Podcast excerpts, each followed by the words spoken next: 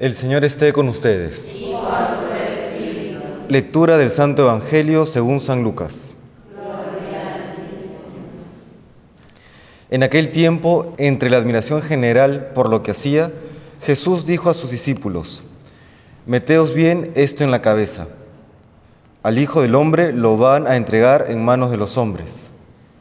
Pero ellos no entendían este lenguaje. Les resultaba tan oscuro que no cogían el sentido. Y les daba miedo preguntarles sobre el asunto. Palabra del Señor.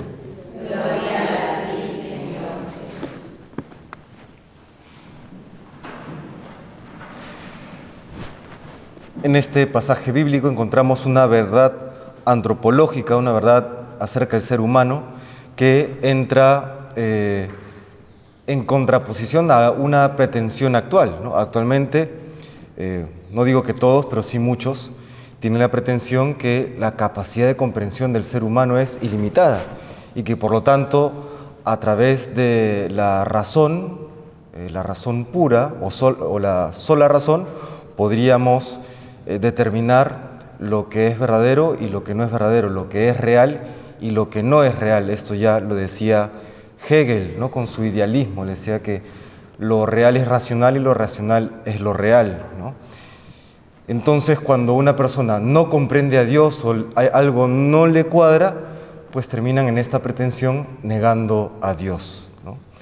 Y vemos, sin embargo, cómo los mismos apóstoles, los discípulos, no entendían aquel lenguaje extraño eh, que, con el que hablaba Jesús, les resultaba oscuro. Y es que recordemos que el entendimiento, la capacidad intelectual del ser humano está también afectada, está herida por el pecado original. Y por tanto, la verdad a la cual estamos llamados a conocer ya no resulta tan sencilla eh, encontrarla. Y es por eso que tenemos que siempre recurrir a la gracia. En la vida cristiana se da un proceso.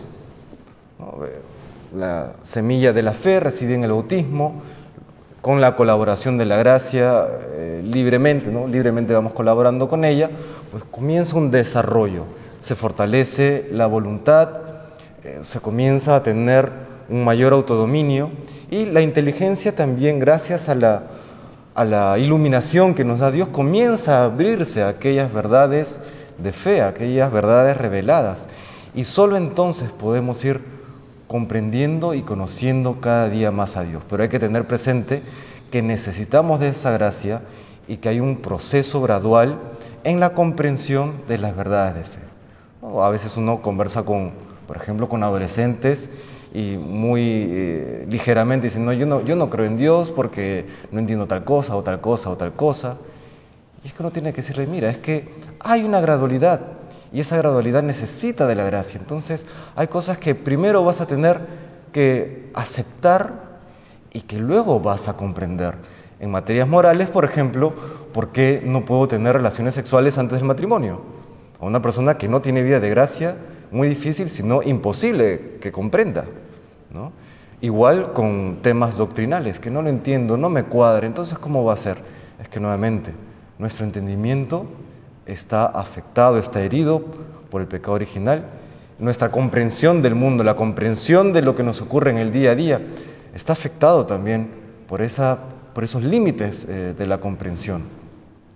Y tener esto presente nos ayuda más bien a, encontrar la verdad, a descubrir eh, sabiendo aquello que nos falta, a dar los pasos adecuados. Escuchando una entrevista entre un científico creyente eh, y, bueno, y, con el que conversaba, comentaba este científico cómo en la historia de la ciencia el método científico surge desde la fe judeocristiana. ¿Y por qué?